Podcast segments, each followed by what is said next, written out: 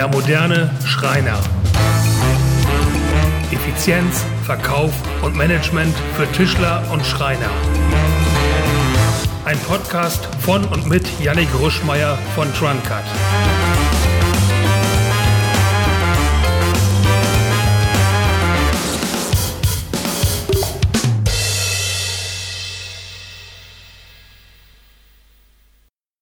Herzlich willkommen zu Der moderne Schreiner und schön, dass du auch dieses Mal wieder dabei bist. Heute schauen wir uns die sogenannte Eisenhower-Matrix an und wir sprechen über Gesprächsebenen. Das Ganze natürlich vor dem Hintergrund, wie du wieder Zeit sparen kannst und mehr verkaufen. Wie schon erwähnt, hören wir immer wieder von Schreinern, dass äh, es so viele Aufgaben gibt, dass sie keine Zeit haben, dass es zu viel zu tun gibt auch als Präsident hat man wahrscheinlich sehr viel zu tun. Und so hat der damalige Eisenhower, der Präsident Eisenhower, eine Matrix entwickelt, mit der sich Aufgaben relativ simpel einteilen lassen und mit der man eine Menge Zeit sparen kann, wenn man die Aufgaben erstmal eingeteilt hat. Diese Eisenhower-Matrix kann man in einem Koordinatensystem darstellen.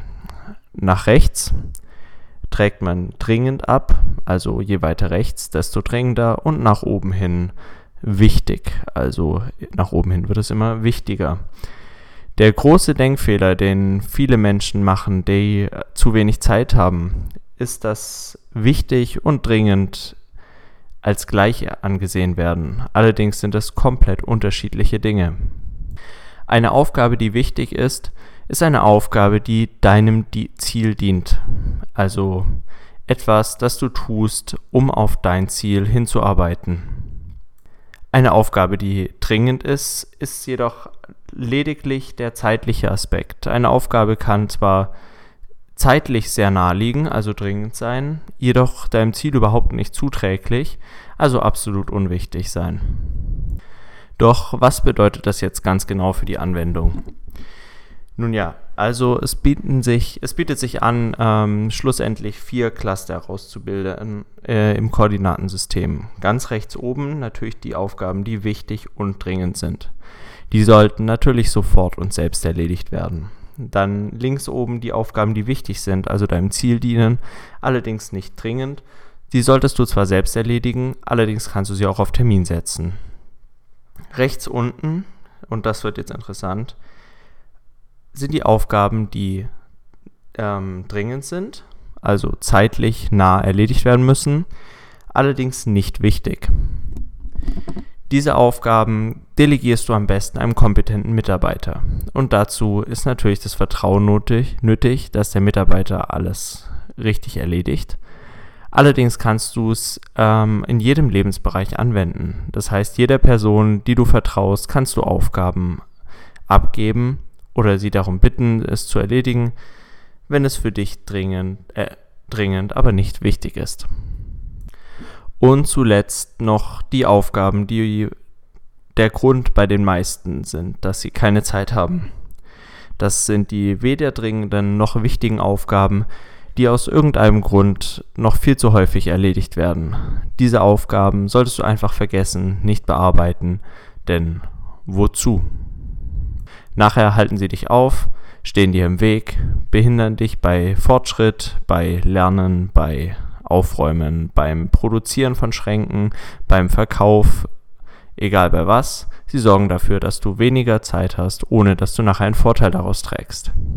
Wenn du diese Strukturen in dein Leben integriert hast, also nicht mehr jedes Mal darüber nachdenken musst, wo in der Eisenhower Matrix du dich befindest, sondern außen äh, Aufgaben direkt zuordnen kannst, sobald sie auftauchen, wird aus dieser Struktur eine Gewohnheit. Und wie wir schon gelernt haben, werden aus Gewohnheiten schnellere Reaktionen.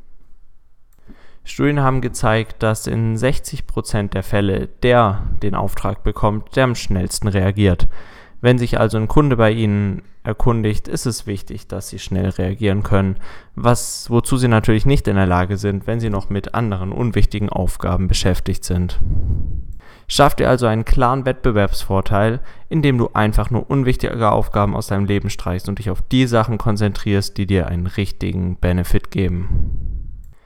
Im zweiten Teil heute möchte ich auf etwas eingehen, das neulich in einem Gespräch aufgetaucht ist.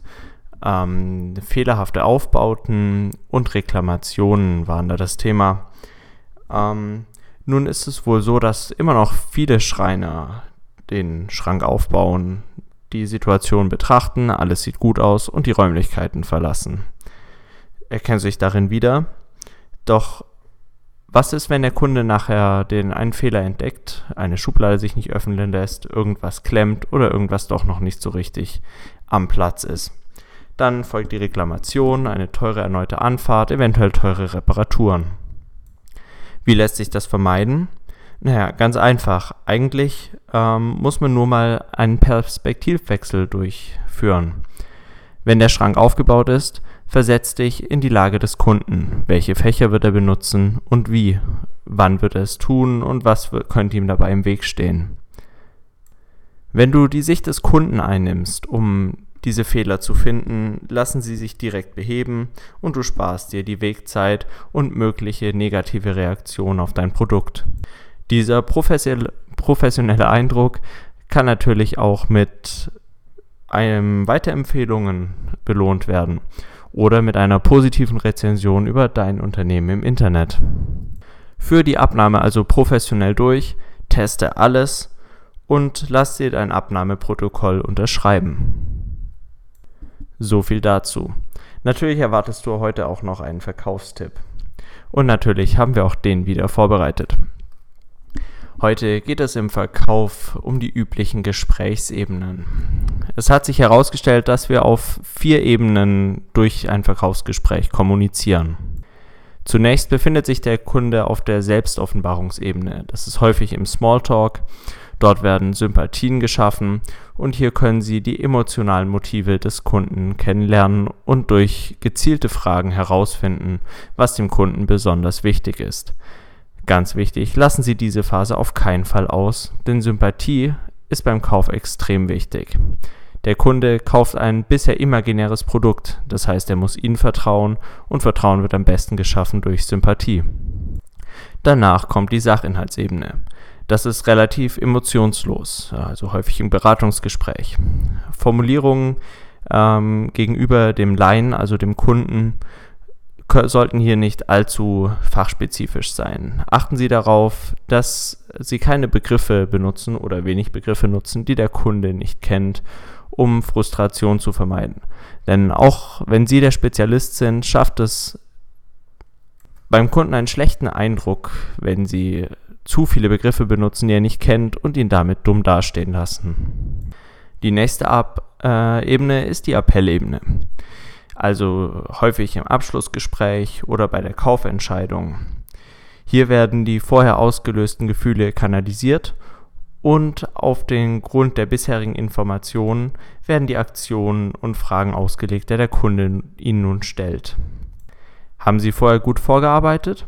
Dann ist es hier das Beste, einfach authentisch zu bleiben, nicht arrogant zu wirken, den Auftrag einfach nur abzuholen merken Sie hier, der Kunde hadert noch oder hat gewisse Zweifel, dann ist es am besten, entweder zur Selbstoffenbarungsebene oder zur Beziehungsebene zurückzugehen, da hier irgendwo ein Fehler unterlaufen zu, ähm, da Ihnen hier wohl ein Fehler unterlaufen ist. Zuletzt kommt noch die Beziehungsebene.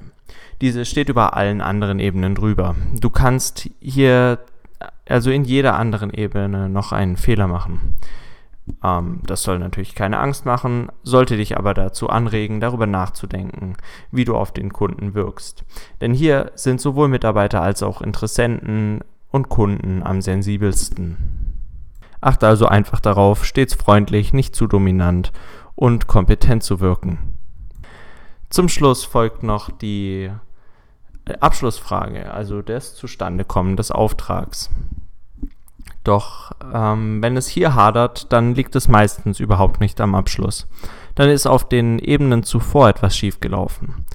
Dann hast du entweder in der Sachinhaltsebene Fehler gemacht oder bist nicht richtig auf den Kunden eingegangen. Du hast vielleicht in der Selbstoffenbarungsebene dem Kunden nicht die richtigen Fragen gestellt, um die Motive des Kunden kennenzulernen und nachher eine perfekte Lösung für sein Problem anzubieten. Gehe also zurück, gehe zu der Ebene, in der du die Fehler gemacht hast und korrigiere sie und gib dem Kunden somit ein gutes Gefühl. Denn wenn er dir hier vertraut, dann wird er auch dir den Auftrag geben, egal was die Konkurrenz ihm erzählt. Ich hoffe, dass dir auch diese Folge wieder gefallen hat. Wenn ja, dann empfehle uns doch einem Kollegen, empfehle ihm Podcasts generell oder lass uns eine Bewertung und einen Kommentar mit Tipps und Anregungen da. Wir würden uns freuen.